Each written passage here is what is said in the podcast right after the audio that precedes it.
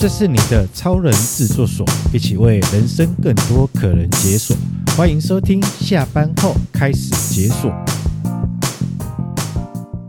职场如战场，翔哥陪你闯。翔哥在上一集邀请到两位非常优秀的职场工作者，同时也是 Podcast 频道阅读聊乐 key 两位优秀的主持人小翔以及 Sophia。这一集紧接着上集的话题，来会来跟大家分享，在他们职业生涯过程当中，影响他们很深的书本。啊，我们继续的听下去。OK，那我们来来聊聊我们这个 Sylvia 这边哈，就是对你人生当中，因为我知道你的工作又是很多是对于这个对外、对国外这件事情上面有很多的沟通，对，或者是你对的呃的客户族群不是我们台湾人。嗯，可能是欧美人士这样子。是。那在你人生的过程当中，哪一本书对你的影响是特别的这个重要的？嗯，对，跟我们分享一下。好，谢谢。我也是为了要回答这个问题哦，我就站在我自己的书柜前面，然后所以可以想画那个画面是一个书墙这样子。对对。然后我就 其实很有可能只是那个简单的三格柜。干嘛这样？它还是有一点点高度，好不好？让我就是从上这样看到下，后来发现有一本，就是我大概是在嗯，可能要将近十年前 刚开始工作的时候的一本书。嗯，呃，这本书叫做《挺身而进》，嗯，就是也蛮久的书。然后它是那个前 Facebook 的呃营运长，对，雪柔。桑德伯格，对对对，Sheryl Sandberg，他写的一本书。对，那他这本书，他是因为呢，就是觉得当时候他发现很多，呃，就是当时候很很少有就是女性的高阶主管。OK，对，然后他在当时候做了一个统计，大概就是可能百分之二十左右的高阶主管是女性。嗯，然后呃，他就觉得这个状况。就是是需要改善的。那加上他曾经在一个会议当中，然后呃，就是发现女性参加会议的时候啊，都不愿意坐在那个会议的主桌的前面，就是能够离墙有多近就多近，离桌子有多远就多远，那也比较不会发言。对对。那读到这边，我其实也蛮觉得就是意外的，因为我以为通常这只有在台湾会发生，通常老师问说有没有问题。然后就一片安静，或是开会的时候，开会的时候主管问大家有没有问题，有什么想说的，然后一片安静，低头沉思，好不要被主管看见这样子。对，然后我就西方社会也会这样。对，其实其实可能我我觉得西方西方就是我自己的经验啦。嗯、我在国外读书跟工作的时候，我觉得他们比较愿意发言。对啊。可是确实也是像就是他在书里面就是提到的，其实男生发言的几率。比女生发言的几率大很多。对，可是问题不在于就是没有女生没有被给到机会，因为大家其实都已经坐在同一个桌子上，嗯、同一个会议室里面，会议室里面都参与了啊。对，那机会是在的啊。对对对，对，只是因为女生其实比较容易限制自己，因为我们心里可能有大大小小的阻碍会把我们往后拉，譬如说就是缺乏自信，然后不懂得去争取跟去表达，然后在积极进取的时候反而比较退缩。那他推到比较底层是说，因为我们女生从小被教导的方式跟男生不一样，嗯，男生会被鼓励说你要大声说出你的意见，可是女生并不是这样子的，对，所以我们其实就比男生比较不容易去展现我们的企图心，然后也会觉得啊，我不应该比对方强势。所以，因为种种的这些，我们其实内化到自己的行为模式里面，嗯，然后降低了我们自己的期许，所以在这样的场合上面变得比较没有办法，就是很主动的出击。是，对对对。因因为我觉得刚这个 Sylvia 提到一个，就是对女生这样的一个角色在职场当中，嗯，其实就像刚刚讲，就是高阶主管的比例不高，对，然后再是呃能够发声的。哦，能够勇敢发声的人，其实真的是少数。是，一旦他比较主动或者是比较积极的时候，他容易被贴标签。没错，没错，他可能会被贴上强势。没错，或强悍，或者是霸道。OK，对对对，你就会觉得男生很有自信的讲话，或者是说我要做这个决定，大家会觉得哇，这是一个很明快的决定，然后很英明的决定。那女生如果用同样的速度、同样的语气、很同样的方式做决定，他们说这个这很霸道。这人有没有想清楚？就是比较容易被怀疑。感觉这本书，这本书是几年前的书啊？我有点好奇。这个是一三年、一四年的书，大概十年前的书了，十年前的书了，这样。因为因为我刚刚就讲一讲我，可是我就我的生命历程，我的职涯历程里面，我却觉得我好像蛮习惯这样的女同事或女主管的 感觉。那那那可能是环境，对，应该是环境。包含我觉得会不会是这十年其实也有很多的变化，像我常常在跟朋友我。我自己有感觉了，包含从台湾的呃去年刚年底刚结束的一些地方选举，啊、我从从地方来看，例如多席次的像议员这种选举、嗯、很有趣诶。以前我我观察到一个现象，以前我们都觉得叫做有这个女性保障名额，嗯嗯，可是我们后来发现结果，最后同一个选区选出来，其实前几高票都是女性，嗯。我自己观察到，对，他们根本不用保障。对，然后我就在想，以后会不会慢慢就没有女性保障名额？好，再过更多年有男性保障名额。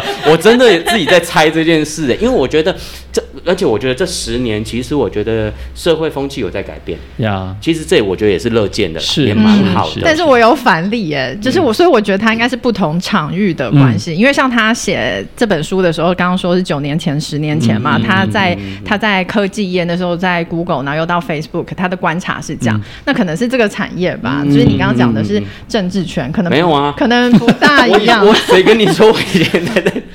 没有，我说我观察。我说那我自己的产业好了，我就算 even 是现在，嗯、我自己用我们公司来算，百分之也是二十。嗯，因为因为像我自己的工作，然后就是跟其他高阶公司的高阶主管一起工作，那加起来四个男生，我一个女生。嗯，高阶主管。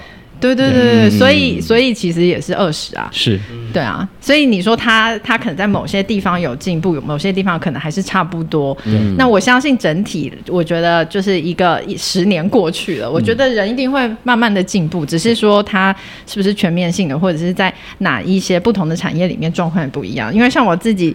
的产业其实是游戏业，游戏业本来就是男女失衡的一个产业，嗯、本来就是这样的。对对对，他在二零应该是二零一一三年左右，游戏产业有做一个统计，那时候也也是十年了哈，那时候这个产业 不小心透露了时光飞逝这样。对，那时候在游戏业的女生，全世界来看，我只有百分之三。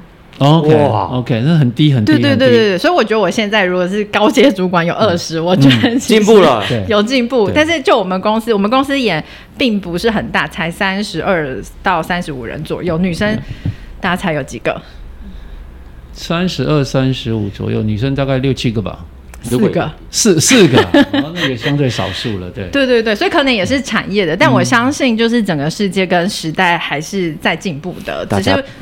大家不要小看八零二零法则，他们这百分之二十的人，有可能有八十的影响力。对对对 但是我觉得就是女生在成长或者是在职涯的过程，我觉得就要让自己更加勇敢。就是像它里面就就有讲说要往桌前坐，像开会的时候就不要离墙壁那么远，你能多近就多近。可是女生其实有一个习惯，我觉得是源自于女生是先会观察，嗯，再做动作。对，那男生可能就会。这个观察期间比较短啦，或者是根本就没有这个部分，这我不晓得。我觉得这是因为，因为你如果从人类的历史来发展看，就是对早期就是在在原始人的时代，其实男生都在外面狩猎，对所以他对注意力这件事情要要怎么样相对的集中，是环境的掌握要相当的快速。那女生通常就是在洞穴里面照顾孩子，或者是做做这样的比较劳务的事情，然后或者是在呃主食这一块比较多，嗯嗯、所以他对环境的那个敏感度的部分，他会去看哎。听声音，对，谁回来了？嗯、这声音是我熟悉的声音，还有亮光的变化，所以他们擅长做这个比较长时间的观察这件事情，再做出反应。所以这也是导可能导致于说，男女生后来在发展过程当中，进入到职场当中，也可能会因为这样子，哎，可能男生。比较快一点，反应比较快一点点，所以决策比较快一点点。那女生可以，我需要更多的资讯，没错，我需要再观察一点。嗯、那这让我心里的安全够支撑，我才会做出回应。的确，对，所以这个是在在职场当中可能做到的。对，因为职场上面其实你需要去拼能见度。如果一个会议它就是一个小时，对男生把前面的话都讲完，后面没有时间跟你讲话，所以我觉得这个东西其实是我们可以做更多的，是把自己推出去。对，那所以在这一本书当中，就是在你在职涯的过程当中，嗯、这一本书让你呃对女生所谓的勇气这件事情，更勇敢的表达这件事情，影响了你。对，就是至少说在开会当中，我觉得就是不管自己有没有百分之百准备好，因为女生通常我觉得会有一点点是源自于不自信的就是完美主义，嗯、就是你觉得你要一百分、嗯、你才发言，嗯、你要一百分你才站出去。可是我那时候就尽量让自己，我就说服自己，跟自己说，你不用不用很厉害才开始，你要开始才会很厉害。嗯嗯，所以就把自己推出去，就是还没想好，我就先想要发言了。OK，边讲边想.或者是说我还没有观察好，但我可以坐在前面观察，我不要靠着后面那么远来观察，我可以坐在里面一起观察。然后，所以我觉得这个部分对我来讲很重要，就是，呃，他因为当时候我其实，在一三一四年的时候，那时候接了一个可以升职的机会，嗯嗯，但那时候我不觉得，我就我觉得他是天下，就是天上掉下来的礼物，就我根本没有预期到这件事情发生。那我主管就跟我说，哦，你可不可以接一个就是部门的主管？OK，那那个部门呢有五十个人，然后我想说，我真的吗？可是。可是我就想说啊，他这么勇敢，他都觉得我可以，他都没在怕的，他都没在怕，我要怕什么呢？那我其实也是，就是接了之后才慢慢去学，嗯、才慢慢去累积累，说我当主管应该要做哪些事情，然后慢慢去跟。所以我觉得这就是。让自己很勇敢的去跨出去，然后去抓住这机会，对女生来讲非常重要。OK，所以这本书挺身而进，让你在这个职场当中的勇气这件事情，让你更勇敢的去为自己发声。对、嗯，好，或者是在这么多男性的这一个。呃，职场当中呢，去让自己可以勇敢的去做出决定，或者是更自在的，好、哦、呈现自己想要做的事情，这样子，嗯、我觉得这是很棒的过程。那我也想问问我们线上的这个听众朋友们，你自己回想一下自己人生当中有哪些什么样的一本书去影响自己是很重要的，不管是在工作当中，或者是在人生、嗯、在面对人生的态度当中，好、哦、对你的启发会是什么？也欢迎在我们的这个留言区里面跟我们来做一些回应，告诉我们你。影响你最重要的那本书是什么书？这样子，OK。那除了刚刚这两本书之外呢，其实我们听众有些很重要的一个环节，其实他们就是在职场的工作者。嗯，那就像刚刚我们在录音之前有提到，就是现在人阅读的书籍实在是太少了。嗯，对不对？那可能都滑手机看视频，好，我们已经被同化叫视频这样子，看影片的机会更多了。那针对年轻人来讲，在职场当中有没有推荐我们年轻朋友可以值得阅读的一本书？那这本书你会推荐什么书呢？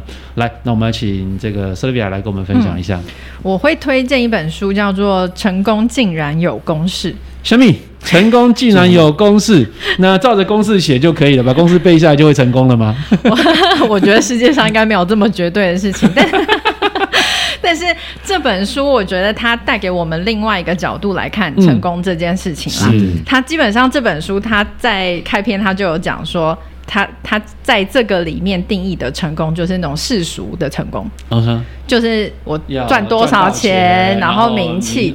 因为他为什么只能就是讲这类型的成功，是因为他的呃写书的方法，它是利用大数据去衡量，就是去量出来怎么。去找出公式，那可以被量的只有这些很俗气的钱，很俗气的名才有办法被量。对，所以他就是在告诉我们说，如果你是为了这些很就是世俗的这些目标的话，有哪些事情可以做？照这样做就可以成功了。对对对对，嗯、因为它是其实后面是有数据的、嗯、去支撑的。对对对对所以我觉得它是一个很有趣的角度。嗯、那它里面就是也是讲说，就是呃。努力不能直接等于成功的话，那除了不可捉摸的运气，嗯，那我用大数据推敲出来以外，我到底还差了什么？嗯，它里面有五个定律，可是我我觉得我们今天应该讲不到那么多，我就讲第一个，我自己当时候觉得最有感觉的、很 shock 的一个对，他就说你的表现呢是可以为你带来成功，但当表现它难以难以去区分优劣的时候，你的人际网络会为你。决定你的成功，他的意思是说，你的你的能力或者是你做出来的作品，嗯，它好或不好难以评量。譬如说，像是艺术品，嗯嗯，就是每个人他很主观嘛，对，漂不漂亮，有些东西艺术品我们可能真的看不懂它它是什么意思嘛。然后有些就可以卖的很贵，有些就卖不出去。那他会觉得他他里面就是呃收集起来的数据。认为就是其实是圈子的问题，okay, 就是这些艺术品，它如果有机会在哪些比较殿堂级的艺术中心被展出的时候，那它就可以被下一家就是也是殿堂级的艺术中心展出，那它从此就晋级到这个圈子圈子里面，然后你这个定价就可以跟你原来的定价不一样了。哦、OK，那我觉得其实人也是一样，就是为什么说就是不要只是傻傻的埋头努力，对，然后你要去社交，然后加入一些圈子、一些团体，然后去做一些就是这样子的连接，可以帮助你。埋头苦干，也记得要抬头看看你现在的圈子这个状况是什么。嗯、然后我我之前听过一句话，就是说，如果你家里面是从政或从商的，嗯，记得好、哦、一定要听爸妈的话。如果家里面不是从政从商，是务农的，好是工作的，千万远离爸妈给你的建议。因为为什么说？因为。思维程度不一样，嗯，从政从商的，他们大概就会有从那个角度去思考这件事情，怎么样有更多的连接，嗯，我的人脉，你可以认识更多的人，对、嗯，所以你以后做生意出社会，其实你有很多资源可以使用，对。可是通常如果是家里是呃做做农的、做工的，他就会告诉你说，苦干不要想那么多，你认真就好了。嗯、你领金做台几头后啊，你不要想那么多事情，哦，不要那些有那些好高骛远啊，异想天开，不用，对，嗯、你就很难。改变自己的呃人生或者是命运这件，你会被框住的。对对，对，所以我觉得那个定律还蛮重要的一件事情，嗯、就是圈。其实有时候不是你是谁，是你认识谁。是是是，而且有时候爸妈或者是说一些人会跟你说，其实酒香不怕巷子深，可是真的很怕巷子深。酒香还怕巷子太深，对对，真的。对，所以我觉得这件事情就是这个定律来讲，就是我觉得还蛮蛮有感觉的。你要经营电商哦。可是网网络也是一种能见度，对你也是要能能见度啊。像现在 Facebook 的那个曝光率这么低，根本触及率这么低，触及率很低。我们在超深的巷子里面，这个巷子超深，好吗？是 是是，OK OK。所以呢，成功进来有公式这件事情，我觉得我们可以去了解一下这个公式，它有总共有五个定律。每一个定律带来的一些感受会不太一样，去了解它，你知道，其实这些未来的这些生活，其实很多都是演算出来的。如果有数据，有数据支撑，其实你成功会容易一些。嗯，对，所以不要去去做一些可能呃大家没尝试过的，已经告诉你了，这样会成功。你就试看看就好。对，嗯，你相信这件事情，你才会看见。对，好，有的人是看见了还不相信这样子，对，所以我觉得很重要。成功既然有公式，不妨建议大家可以去看看成功既然有公式这个部分。但我还是有一个我想要补充的，因为就像一开始说，他的他他也这本书也说了，他的成功的定义是很世俗的。嗯。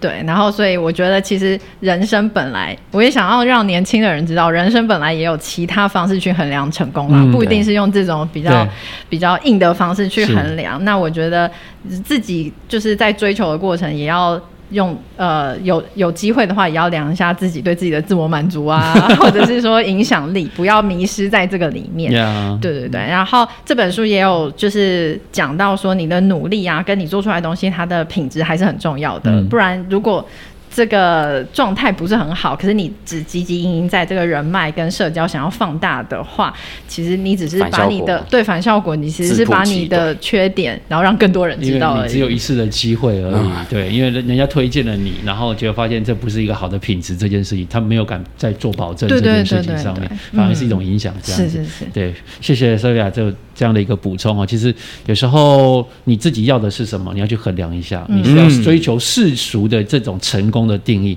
还是要追求自己内在的这一个价值这个部分，对，这个决定在你自己身上，没错。对你，当你决定要世俗的追求成功这件事情，你就不用管别人的眼光。嗯，好，就是我就是对我就是爱钱，就是这样，我就是要功成名就，怎么样，对不对？那、啊、如果追求价值这件事情，对我就是不爱钱，我觉得热钱使命这件事情是重要的。好，我要去做社会服务这件事情，哎，你的选择就会不同，没错，走这个路就会不一样。嗯，对，不管怎么样，我觉得是做好自己的选择，然后为自己的选择去负责，它很重要。嗯，那书是提供一个参考，这样子，那不是告诉你，哎，有成功。就可以走捷径，其实捷径不一定是好事啦。嗯，对，好，OK，好，来，谢谢，谢谢我们 Sylvia 介绍这本书。来，接下来小强跟我们推荐给年轻朋友的书是什么书呢？哇，我想先讲一下，哇，Sylvia 讲的真的很好，哎，对对对对对，什么意思？我们要关照那个百分之二十的那个。没有，我真的觉得他分享的好棒。我刚刚在听，其实我过去比较没有听 Sylvia 对这本书，嗯嗯，这么多的分享，我刚刚听了也觉得很有收获。那我今天利用这个机会，我想推荐给年轻朋友的一本书，嗯，是这个，因为既然刚刚讲到成功，竟然有公式嘛，对，那成功很重要，还有一个要有好的心态，嗯、所以推荐给大家《心态制胜》。心态制胜这本书不是心态稚嫩哦，不是说你们这些人太嫩了，心态稚嫩，心态制胜，对对对，制胜的这个。OK，为什么要推荐这本书呢？因为我觉得这本书它核心一个观念就是在跟我们阐述研究发现，这个具有成长型思维跟固定型思维，嗯，会对一个人他他也是一样要追求所谓的圆满的人生、成功的人生、理想的过程当中，其实会有很不一样的呃很不一样的影响力。对，好，那其实它里面书中就很。具体的去阐述什么是固定型思维，嗯，可能以以你自己原本对自己先天的性格，你就好像觉得这个已经决定了你的一切，嗯，好，然后还有另外一种是成长型思维，就是其实很多时候是后天可以再去改变的，对，好，那那我觉得从这本书我很推荐，还有一个很重要的原因呢、啊，我我自己的体验里面，我会觉得成长型思维里面帮助了我一个就是。我觉得要能够一样，就是学习失败这件事情，嗯，不要怕失败这件事情，嗯，很有趣哈。是，刚刚 Sylvia 分享成功，来讲讲学习失败这件，失败竟然也有公式，也有可以学的地方。失败很重要，而且我觉得失败要尽早。真的，在还摔得起的时候多摔一点，真的，老骨头的时候摔了就很。所以现在年轻人摔跌倒了就想躺平呢。好啦，但是你躺得起啊，老的时候你躺不起啊。哦，因为是老的时候躺了就可能爬不起啊。啊，老的呃年轻躺着是随时要起来，还可以起来就对了。选择不想起来，老的心想起来也起不来。啊，是是，像像像翔哥现在如果遇到这种状况的时候，你人生马上爬起来，就爬不起来，还是很年轻的翔哥。对，所以其实对年轻人来讲，就是你一开始在失面对失败这件事情，是是需要去很认真去看待这件事情的。对，对，失败不是坏事啊。对对，我想说举个例子，嗯，让听众朋友想，不知道大家过去在不管你现在几岁哈，或者你在学校，如果你还是甚至是学生，你过去在团队合作的过程当中，有没有遇过一个这样的经验？就是说，假设我们一群人。为了一个团体，嗯，一个理念，我们奋身的投入，对，很努力，甚至你觉得你全身心在那段时期，你都奉献出来了，嗯，然后就没想到最后我们做出来的结果不如预期，嗯，甚至你可以说就是失败了，嗯，那大家有没有发现，在这个过程中，团队里面就会出现不同的人，例如有的人他可能选择的是默默的我就淡出离开这个团体，然后有一种人他不止离开，他会开始划清界限，嗯。嗯，然后甚至。我还有可能有的人会开始说这个团体的坏话，他原本带过团体的坏话。